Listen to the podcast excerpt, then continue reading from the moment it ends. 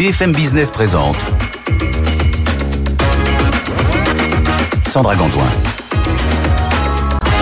90 minutes business avec vous, la libre antenne de l'économie. Bienvenue dans cette libre antenne de l'économie, comme tous les jours entre 13h et 13h30, 90 minutes business avec vous. On parle d'un sujet, euh, d'un sujet en entreprise le plus souvent. Vous allez voir que ça change un petit peu aujourd'hui. L'armée au défi du recrutement. On va en parler en longueur avec nos deux experts. On est en direct, en télé, en radio et sur les réseaux sociaux, YouTube, LinkedIn, X et Facebook. Vous pouvez nous poser toutes vos questions euh, sur ce thème tout au long de l'émission. Euh, commencez dès maintenant pour qu'on ait le temps d'y répondre à cette adresse avec vous à bfmbusiness.fr. Vous pouvez nous écrire aussi sur les réseaux sociaux. Pascal Samama est à mes côtés, journaliste BFM Business. Votre grande spécialité, c'est l'armée, c'est la défense. Pascal. la défense. Newsletter d'ailleurs toutes les semaines. Toutes les semaines, le jeudi, Le à jeudi. 19h. Voilà, la newsletter de Pascal Samama que vous pouvez retrouver. Et puis, avec vous, votre invité exceptionnel, Thibaut Devancé de Blavou, DRH du ministère des Armées. Merci beaucoup d'être avec nous pour, euh, pour cette euh, Je vais vous poser une question à tous les deux pour commencer. C'est vrai qu'à une époque, intégrer l'armée, c'était euh, c'était assez logique. Il y avait effectivement des gens qui, dès le début de leur carrière, dès le début de leur vie professionnelle, envisageaient d'entrer euh, dans l'armée. C'est un petit peu différent aujourd'hui, Pascal. Bah, c'est un peu différent euh, aujourd'hui, évidemment, parce que à une époque, quand on s'engageait dans l'armée, bah, c'était principalement pour devenir un soldat, faire la guerre, euh, et forcément, Oui. aujourd'hui, l'armée s'est vraiment euh, développée. Il y a des métiers, bien sûr, de soldats, c'est le cœur de l'activité, bien sûr, de l'armée, mais il y a aussi énormément d'activités qui sont pas forcément liées euh, à la guerre, pas forcément liées aux soldats, mais qui sont indispensables pour le fonctionnement des armées. Et je crois que le DRH des armées peut en parler mieux que moi, mais c'est vraiment assez complexe et assez pas complexe, plutôt riche à tel point qu'on on- on n'arrive pas à, à définir vraiment ce qu'il y a au sein de l'armée comme poste, comme emploi, comme nécessité. Il y a au sein des armées, Thibaut de, Devancé, finalement autant de postes que dans une entreprise privée, autant de choix, j'ai envie de dire. Alors bonjour Sandra, merci beaucoup de votre invitation. Il y a plus que dans les entreprises. Il y a plus que dans les entreprises Oui. parce que au ministère des Armées, euh, comme l'a dit Pascal, euh, nous faisons à peu près tous les métiers qui existent en France pour une raison simple, c'est que il faut être capable, y compris en situation de, cri- de crise, de pouvoir euh, continuer à construire, à entretenir nos ports, à entretenir nos avions. Euh, et donc nous proposons tous les métiers qui existent euh, sans diplôme jusqu'à euh, jusqu'aux étudiants qui sont euh, sortis de l'école polytechnique, qui est Mhm. une école militaire. Alors, euh, on, on a vu cette campagne de, de recrutement euh, effectivement euh, récemment. Est-ce que c'est une, est-ce que c'est une opération exceptionnelle ou est-ce que finalement euh, l'armée recrute de façon assez assez régulière de cette de cette façon? Alors, ce n'est pas une opération euh, exceptionnelle pour une raison simple, c'est que euh, le ministère des Armées, c'est 270 000 personnes, euh, dont euh, 25% sont d'ailleurs des civils, et nous recrutons 30 000 personnes par an. Je ne sais pas si euh, euh, vous vous rendez compte ce que c'est. C'est 600 personnes par semaine que nous recrutons. Ouais. Voilà. Et donc nous avons besoin euh, de régulièrement lancer euh, des campagnes euh, de, de recrutement. Euh, chacune des armées, l'armée de terre, la marine, l'armée de l'air, euh, mais aussi euh, euh, les agents civils, lancent des campagnes de recrutement parce que c'est un flux continu de renouvellement des compétences et des générations. Et pour une raison simple, c'est que nous avons besoin de jeunes hommes et de jeunes femmes jeunes. Ah c'est ça, j'allais vous demander euh, s'il y avait une génération particulièrement euh, ciblée. Ça ne veut pas dire que les personnes qui sont en reconversion euh, doivent absolument faire une, croix sur certains métiers de, l'armée. Ça ne veut pas dire ça pour autant. Ah non, absolument pas, absolument pas. Non, nous recrutons majoritairement des jeunes euh, parce que le métier euh, militaire, euh, que ça soit dans l'armée de l'air, dans la marine ou dans l'armée de terre, est exigeant. Donc il faut être en bonne condition Physiquement physique, exigeant. physi- physiquement exigeant. Ouais. Et donc c'est pour ça 90% de nos recrutants, de nos recrutements, pardon, ont moins de, de, de 25 ans. Mais pour autant, on peut rejoindre le ministère des Armées euh, en étant euh, civil ou en étant réserviste ou en étant réserviste, parce que c'est aussi un projet que nous portons, c'est de permettre à des salariés en France de rejoindre à temps partiel le monde militaire en étant vraiment militaire. Mm. Pascal, une question? Oui, la, la difficulté, c'est de recruter des jeunes, mais jusqu'à quel âge on peut recruter? Ça, c'est ma première question. Et la seconde, vous parlez de conditions physiques, mais pour permettre plus de recrutement, je crois que le général Schitt, le chef d'état-major de, de l'armée terre, disait on va commencer à assouplir les conditions physiques. Jusqu'à quel point? Alors, euh, il y a une il y a un point sur lequel euh, je pense que chacune des armées ne transigera pas, c'est malgré tout une aptitude physique à supporter euh, euh, les charges de l'emploi.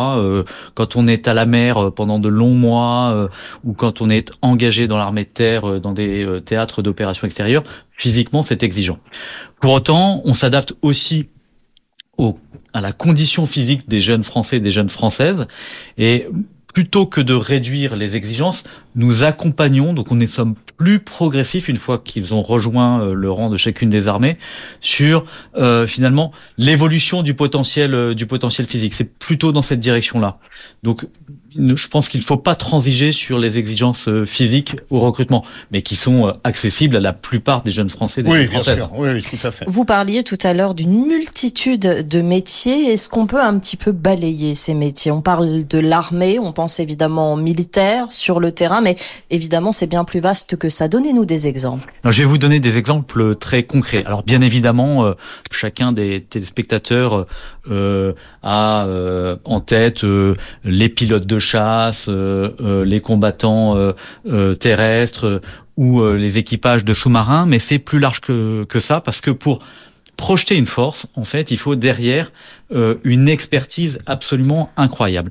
Et par ailleurs, il y a des nouveaux champs de conflictualité qui émergent, mmh. ce qu'on appelle les nouveaux espaces communs, c'est-à-dire l'espace, les fonds sous-marins, et puis le cybernétique, où là, en fait, les combats se passent dans des espaces qui sont non géographiques. Et donc ces, ces compétences-là, euh, l'intelligence artificielle, euh, le cyber, l'exploration des fonds marins, la maîtrise du domaine spatial, là aussi nous avons besoin de compétences civiles comme militaires. Pascal. Ça, ça reste tout ce qui est tous les emplois qui sont liés au cyber, qui sont liés à l'espace, c'est des emplois en tension. Les entreprises privées recrutent. Comment vous faites pour ne pas aggraver la, le départ de, de, militaires ou de personnel civil des armées vers, euh, vers le privé? Parce que c'est un peu ça qui se passe. On a parlé avec beaucoup de militaires qui disent qu'on a formé par exemple quelqu'un sur une chaufferie nucléaire d'un bateau ou d'un sous-marin, bah, il intéresse des professions civiles qui le recrutent après une dizaine d'années de formation. Mmh.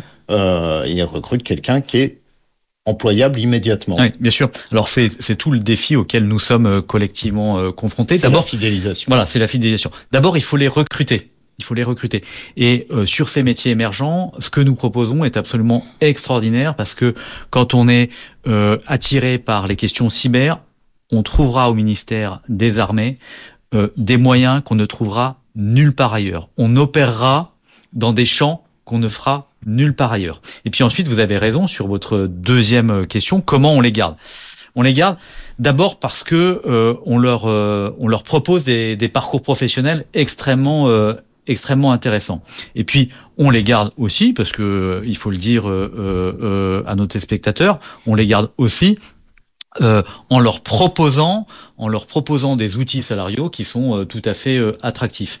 Mais nous ne les gardons pas à n'importe quel prix parce que encore une fois, nous avons besoin de gens jeunes. Et c'est toute la promesse de, de sociale que, que, que, que nous avons, c'est que nous reconvertissons euh, les jeunes femmes et les, et, les, jeunes hommes qui rejoignent les armées, qui passent 10, 15, 20 ans, et ensuite on leur propose de les accompagner vers une nouvelle vie professionnelle avec de la formation et de la transition professionnelle. Euh, quelle est la, la formation euh, requise sur cette campagne spécifiquement? Parce qu'on va parler de, de l'actualité. Vous dites que vous recherchez des profils jeunes, ça c'est une chose. Pour vous recherchez un certain nombre, euh, un certain niveau de diplôme, ou est-ce qu'il y a possibilité d'être d'être formé directement par l'armée? Alors, euh, je vais employer une expression un, peu rapide, mais on ne trouve pas de militaires sur étagère. Donc nous formons, nous formons euh, tous euh, ceux qui nous rejoignent. Et ce qui est très intéressant, c'est que nous proposons des emplois et des aventures à toutes, tous les jeunes, quel que soit leur diplôme. sans, sans diplôme, et nous accompagnons, nous avons nos propres bacs professionnels, nous avons des BTS, mais y compris à des ingénieurs diplômés par les plus grandes écoles. Mmh. Et donc en fait, le message qu'on veut passer, c'est euh, quel que soit euh, votre niveau de diplôme, vous trouverez une place et vous serez formé, vous serez formé au ministère des Armées pour exercer l'emploi pour lequel vous êtes venu. Dans votre euh, phase de, recrutement, quelle est la part de personnes que vous voulez sur le terrain et la part de personnes que vous voulez euh, à l'arrière euh, des, opérations? Est-ce que ça peut d'ailleurs se, chiffrer de cette façon-là? Alors je suis pas sûr que ça puisse se chiffrer. Le cœur du cœur, ce sont bien sûr les forces, c'est-à-dire l'armée de terre, la marine et l'armée de l'air. Les combattants. Les combattants. Mhm. Les combattants. Et mais pour donner des ordres, des ordres de grandeur, euh, c'est trois parties, euh, ces trois, voilà, ça fait à peu près euh, 150 000 euh, hommes et femmes. Voilà. Mais derrière, nous sommes 270 000. Et alors, les autres ne sont pas dans les bureaux. Ils participent directement à la capacité des, formes, des forces à être projetées. Je prends un exemple. Euh, euh, l'entretien des moteurs de Rafale. Le Rafale, c'est un avion que, qui est maintenant mondialement connu. Euh, il est fait par des agents civils dans des ateliers du ministère des Armées. Mhm. Et ceux-là, ils sont absolument indispensables à la projection de force par l'armée de l'air à travers ces avions de chasse. Mécanicien sur un moteur de Rafale, c'est quand même très particulier. Ça veut dire que c'est l'armée qui a formé du personnel à cette fonction-là? Exactement, exactement. Une grande partie euh, de l'entretien euh, et de nos techniciens sont formés euh, chez nous sur les systèmes les plus exigeants. Je parle du Rafale, mais c'est également le cas sur le matériel terrestre. Et donc nous les formons et nous essayons de les garder mais là aussi, la concurrence est sévère avec les entreprises. On a, on a beaucoup de, réactions sur, euh, sur les réseaux sociaux. Jonas nous demande, euh, l'armée a fait un formidable euh, progrès en professionnalisant pardon, les métiers. Pourquoi n'y a-t-il pas plus de cohésion entre l'enseignement général et les armées en proposant des formations dès le lycée? Effectivement, ce serait pas peut-être un bon moyen ou alors ça existe déjà? Euh, Thibaut de Vancey Alors, ça existe en partie. Il y a euh, dans plus de 300 euh, euh, lycées, collèges de France, des classes de défense et de sécurité. C'est un programme qui est proposé par les professeurs et euh, qui, au cours d'une année scolaire, met en contact des jeunes lycéens avec des unités et donc, c'est un premier contact avec euh, la réalité de la vie des armées. Est-ce qu'elles sont implantées, euh, ces formations, dans des zones où il y a spécifiquement euh, une présence de, l'armée française? Il y en a à peu près partout ah en France. Partout en France. Et donc, moi, j'invite les professeurs à venir nous voir, proposer leurs projets, on les accompagnera bien volontiers. Et puis par ailleurs, vous savez que tout jeune Français doit suivre sa journée de défense et de citoyenneté, qui est un aussi un premier contact avec euh, avec le monde euh, le monde militaire. Pascal. Vous avez lancé une opération, je crois que c'était il y a pas très longtemps, c'était au mois d'octobre, de recrutement sur le métavers. Vous pouvez nous en parler euh, Vous avez un peu d'informations là-dessus? Oui, c'était une, une expérimentation. Oui, bien sûr. Une expérimentation euh, qui consistait à essayer de faire connaître le métier militaire en utilisant la technologie du, du, du métavers. Donc c'était vraiment une expérimentation parce que nous essayons en permanence, et y compris dans les fonctions euh, de recrutement, les fonctions RH, d'aller capter les meilleures technologies euh, pour euh, remplir nos objectifs de recrutement. Et là, c'était sur des fonctions particulières ou c'était pour toucher une classe d'âge en particulier? Non, c'était vraiment sur des fonctions euh, très euh, très euh, très particulières. L'expérimentation dure trois mois, elle est en cours. On verra si si on, on donne suite à, à cela. mais plus largement, on est très attentif à aller toucher les jeunes euh, là où ils sont. Ils sont euh, euh, sur les réseaux sociaux, on pourra y revenir si vous voulez, de façon à pouvoir avoir un premier contact, en tous les cas capter leur attention parce que mhm. nous avons des choses absolument incroyables à leur proposer. Euh, quelle est la, la, part entre les hommes et les femmes dans le recrutement que, que vous entreprenez et, et actuellement euh, dans euh, les armées, la part d'hommes et de femmes présents dans, dans ces postes? Alors l'armée, euh, enfin les armées françaises euh, sont les, armées les, plus parmi les plus féminisées au monde. On est la quatrième armée la plus féminisée. Aujourd'hui, euh, nous avons un peu plus de 16% de, de, de, femmes, mais c'est très variable en fonction des armées. Oui. Il y en a beaucoup dans l'armée de l'air, plus de, de 20%, euh, un peu moins dans l'armée de terre, mais c'est à raison euh, euh des métiers des métiers exercés. Et nous sommes tout à fait euh, à l'offensive pour aller euh, capter euh, les femmes parce que elles sont elles aussi indispensables à la tenue de nos objectifs opérationnels. comment, comment, quels arguments on peut développer justement? Alors c'est peut-être justement par les moyens techniques, comment on les atteint pour effectivement convaincre une jeune fille de venir travailler pour pour les armées, quel que soit le, le poste. Alors, on, a en fait euh, euh, trois trois idées. La première, c'est donner envie d'y venir, et donc c'est casser les stéréotypes. C'est-à-dire, être militaire, ce n'est pas réservé aux hommes. Et très concrètement, aujourd'hui, tous les emplois sont accessibles à des femmes. Il y a des femmes pilotes de chasse. Depuis trois ans, on a ouvert les sous-marins nucléaires lanceurs d'engins aux femmes. Mhm. Voilà. Et aujourd'hui, il n'y a plus aucun emploi militaire qui est euh, réservé aux hommes. Un seul, je crois. La Légion. Il y a la Légion. Effectivement. La Légion.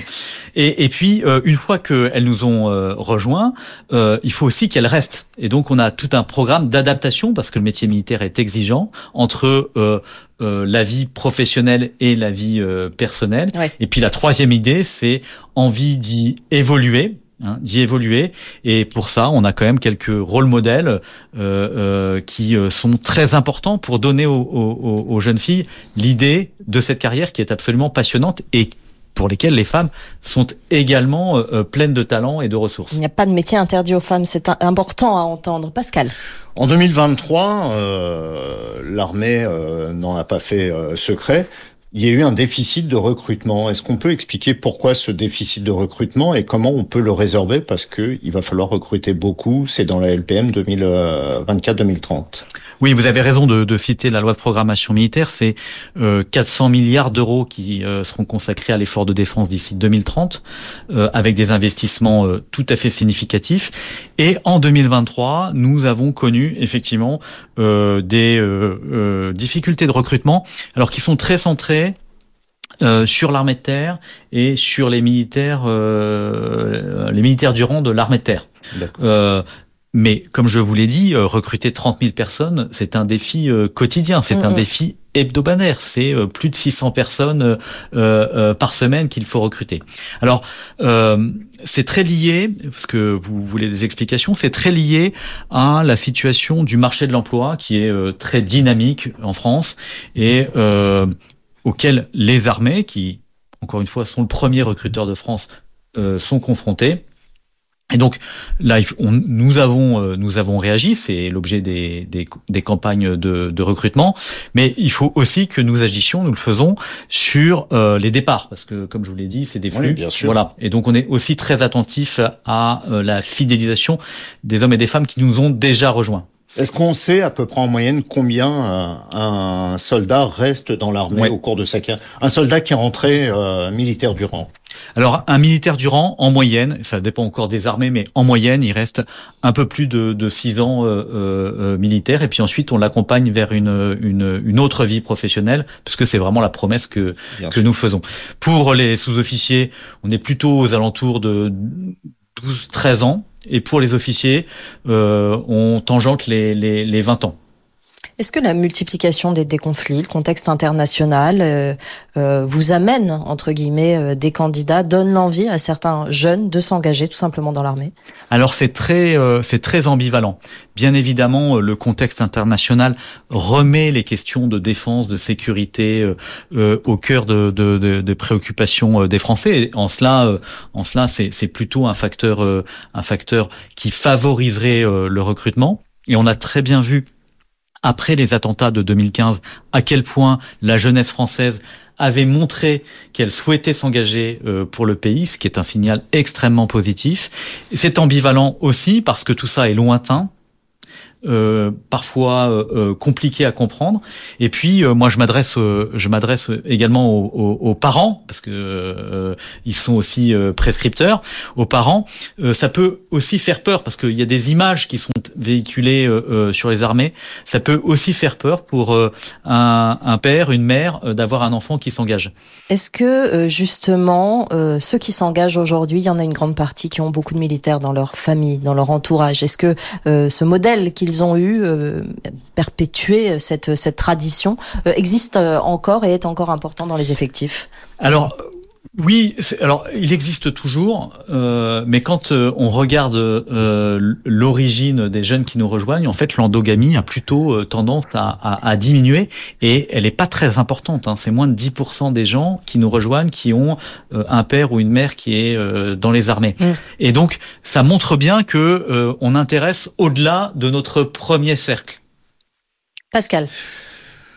Les, les, jeunes, quand vous parlez de la période après les attentats, quand les jeunes ont voulu euh, s'engager en force, avaient l'image euh, du combattant. Et une fois qu'ils se sont engagés, ils se sont rendus compte que l'armée, c'était pas juste euh, aller dans un pays, combattre ou rester, rester ici et combattre. Est-ce que c'est pas un problème d'image de l'armée qui ne sait pas communiquer sur euh, sur la richesse et la diversité, faire la part entre le combattant et tous les autres emplois aussi nécessaires, mais tous les autres emplois accessibles. Alors vous avez raison. En fait, on est en train de vivre des des des, des transitions euh, euh, capacitaires, ce qu'on appelle les transitions capacitaires. Donc on a besoin de toujours en gardant nos forces opérationnelles, de nouvelles, de nouveaux métiers, de nouvelles expertises. C'est pour ça qu'on est euh, euh, très allant euh, depuis trois ans sur le recrutement de civils. On a un site qui s'appelle Civil de la Défense où on propose énormément de, de métiers qui accompagnent les forces et sans doute vous avez raison, qu'il faut être encore plus pédagogue sur les métiers que l'on peut exercer au sein du ministère des Armées sans être militaire. Euh, une question de François sur LinkedIn. Quelle est la part de recrutement dans l'armée de terre et dans l'armée de l'air? Laquelle est la plus attractive finalement? Alors en fait, c'est pas une c'est pas une question d'attractivité, c'est une question de besoin. Euh, l'armée de terre recrute environ 14 000 personnes par euh, par an. L'armée de l'air, c'est euh, l'armée de l'air et de l'espace, c'est euh, 4000 personnes. Donc vous voyez, c'est pas les mêmes euh, les mêmes euh, rapports. et pas seulement des pilotes de Rafale. Et pas seulement des pilotes de, de Rafale, parce que l'armée de l'air, c'est bien évidemment des avions, du contrôle aérien, des bases aériennes, des munitions et des mécanos. C'est tout ça, hein. c'est tous ces métiers-là qui sont effectivement euh, demandés. Euh, Tariq nous demande, les postes sont-ils ouverts aux plus de 40 ans? C'était ma question tout à l'heure, effectivement, sur les personnes finalement qui sont en reconversion. Et quels sont les salaires et les statuts proposés? Est-ce qu'on est en CDI ou est-ce qu'on a un autre statut? Alors, passé 40 ans, euh, à part être réserviste, euh, on ne peut plus devenir militaire. En revanche, on peut servir au ministère des Armées comme civil. Et là, on a toute une gamme de contrats. Et la la, principale euh, forme de euh, contrat euh, au ministère des Armées, c'est pas le fonctionnaire, c'est le c'est le CDI ou le CDD en fonction des besoins du ministère et des attentes du salarié. c'est aujourd'hui un civil sur deux qui nous rejoint, qui est un contractuel. Comme dans n'importe quelle entreprise. Comme dans n'importe quelle entreprise. On avait cette question. En quoi le fait d'intégrer l'armée euh, plutôt qu'une autre administration euh, est-il particulier? C'est quoi la différence avec l'armée? Pourquoi on irait spécifiquement dans cette administration-là? Alors moi j'aurais euh, trois trois trois réponses. D'abord, c'est parce que la mission est à nul autre pareil défendre les Français, euh, voilà, ça a de la, ça a du sens, c'est de la valeur. La deuxième chose, c'est euh, la densité humaine que l'on trouve quand on rejoint le ministère des Armées. C'est un collectif, c'est l'esprit d'équipage. Et puis le troisième, le troisième motif d'intérêt qui nous différencie par rapport à des entreprises, c'est qu'il y a une intensité technologique au ministère des Armées qui est incroyable. Voilà. Enfin, j'ai donné les chiffres du budget de l'armée. En 2024, ça va être 47 milliards d'euros, dont une grande partie c'est de l'investissement. C'est les meilleurs technos et c'est les technos de rupture. L'armée est en pointe. Oui, je crois qu'on peut le dire. Oui. Pascal. On voit sur les réseaux sociaux des, des influenceurs, euh, alors je sais pas s'ils sont directement liés à l'armée, mais des, influenceurs militaires. Hein. je pense au Major Gérald dans la Légion, je pense euh, à Marius dans les commandos marines, je pense à un tas de gens comme ça qui s'expriment. Est-ce qu'ils sont encadrés par l'armée et est-ce que ce qu'ils font, qui est beaucoup, beaucoup, beaucoup regardé, a des effets sur le recrutement. Oui, bah, c'est c'est évident que euh, les deux exemples que vous citez ont un impact euh, sur euh, euh, l'image que ça renvoie sur les, les viviers que nous que nous visons. Est-ce que nous mesurons ça? Non, nous ne mesurons pas l'influence du, du major sur sur le recrutement dans la légion, puisque c'est un légionnaire. C'est un légionnaire. c'est un légionnaire. En revanche, en revanche, qu'est-ce qu'il porte? Il porte, et je vois bien ces deux influenceurs, il porte en fait toute la richesse humaine que nous proposons. Et ça, euh, ça dépasse le simple cadre de la Légion. Et, en cela, ils participent, et on les en remercie, à, euh, la, à nos campagnes de recrutement. Juste pour finir sur la Légion, il y a un recrutement très sévère. Tout le monde n'est pas recruté. Je crois que c'est trois personnes sur dix environ. Est-ce qu'il serait pas possible de, de faire transiter les sept personnes qui ont échoué vers d'autres régiments où on pourrait avoir besoin d'eux, vu que c'est des gens quand même qui, qui veulent servir alors on le fait, on le fait. Mais vous savez, quand un jeune rentre dans un centre d'information euh, et de recrutement, il y en a 100 en France, il y en a, il y en a à peu près partout. Euh, un CIRPA. Un, un CIRFA, oui. CIRFA. CIRFA, ouais. Centre d'information et de recrutement des forces armées. En fait, il vient pour devenir marin, pour devenir aviateur ou pour, ou pour euh, devenir militaire de l'armée de terre. Et les trois forces armées sont représentées au même endroit. Donc bien, bien évidemment, il y a des échanges. Mais le jeune, il a souvent déjà son projet. Voilà. Une question avant de redonner la méthodologie pour euh, se présenter tout simplement à ce recrutement. Qu'est-ce que les candidats attendent de l'armée aujourd'hui? Qu'est-ce qu'ils vous disent? Alors euh, très euh, très nettement, ils, attendent d'avoir un métier qui a du sens.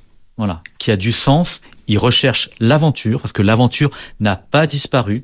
L'aventure est là et ils recherchent une communauté humaine. Voilà, une communauté humaine. On ne se rend pas compte à, quel point la richesse des relations humaines est un facteur d'attractivité et euh, de fidélisation. Mmh. Voilà. Mmh. Et donc ça, c'est très, c'est très évident. Et puis, il ne faut pas, euh, c'est un phénomène nouveau. Ils cherchent aussi de la techno, la technologie. Ça, c'est, voilà. C'est ce que vous disiez tout à l'heure. ça, c'est vraiment euh, euh, très très important. Euh, on redonne effectivement euh, ces moyens, peut-être Pascal, Thibault, pour pour être pour candidater tout simplement. Thibault. Alors, euh, on, on, a plusieurs euh, euh, vecteurs pour nous rejoindre. D'abord, bien évidemment, sur Internet, chaque armée a son a son site de recrutement, s'engager.fr pour l'armée de terre, devenir aviateur, recruter, la marine recrute pour la marine, et puis civil de la défense, qui est le deuxième recruteur après l'armée après l'armée de terre. Le deuxième recruteur, c'est du recrutement civil. Et puis, pour avoir un premier contact, euh, on peut aller vers un centre d'information et de recrutement des forces armées. Il y en a plusieurs à Paris. Il y en a dans tous les départements. Il y en a un à moins de 100 km de chaque Français, de chaque Française. Et donc, il faut pousser la porte et là vous serez très bien accueillis.